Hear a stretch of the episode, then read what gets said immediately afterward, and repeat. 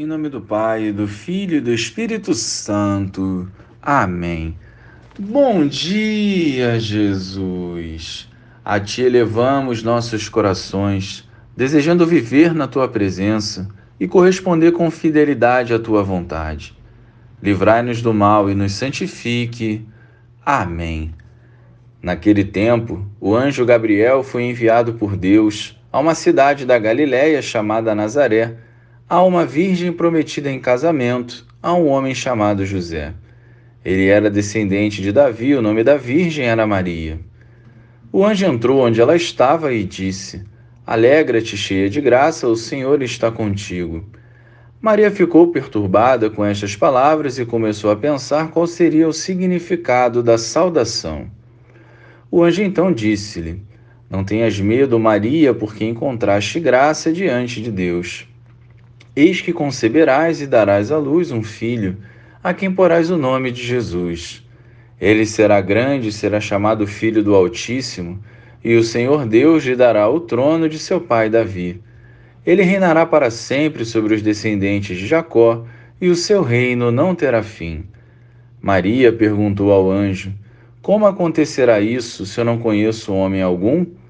O anjo respondeu: O Espírito virá sobre ti e o poder do Altíssimo te cobrirá com sua sombra. Por isso, o menino que vai nascer será chamado Santo Filho de Deus.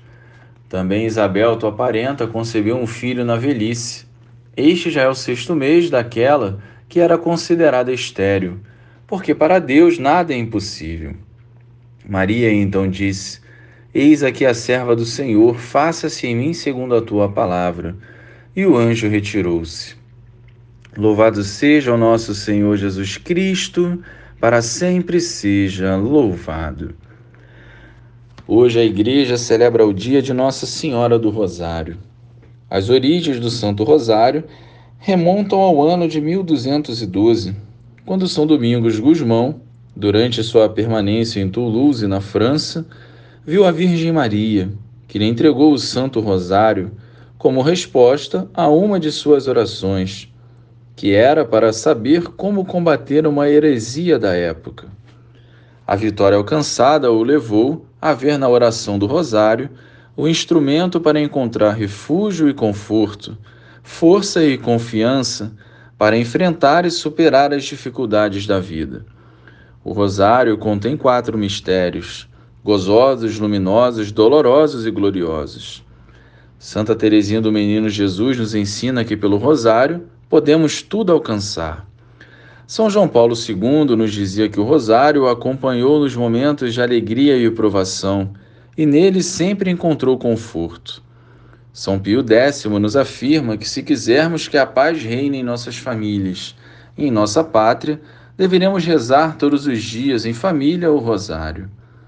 Já São João Bosco reforça que todo o seu trabalho tinha duas bases: a missa diária e o rosário.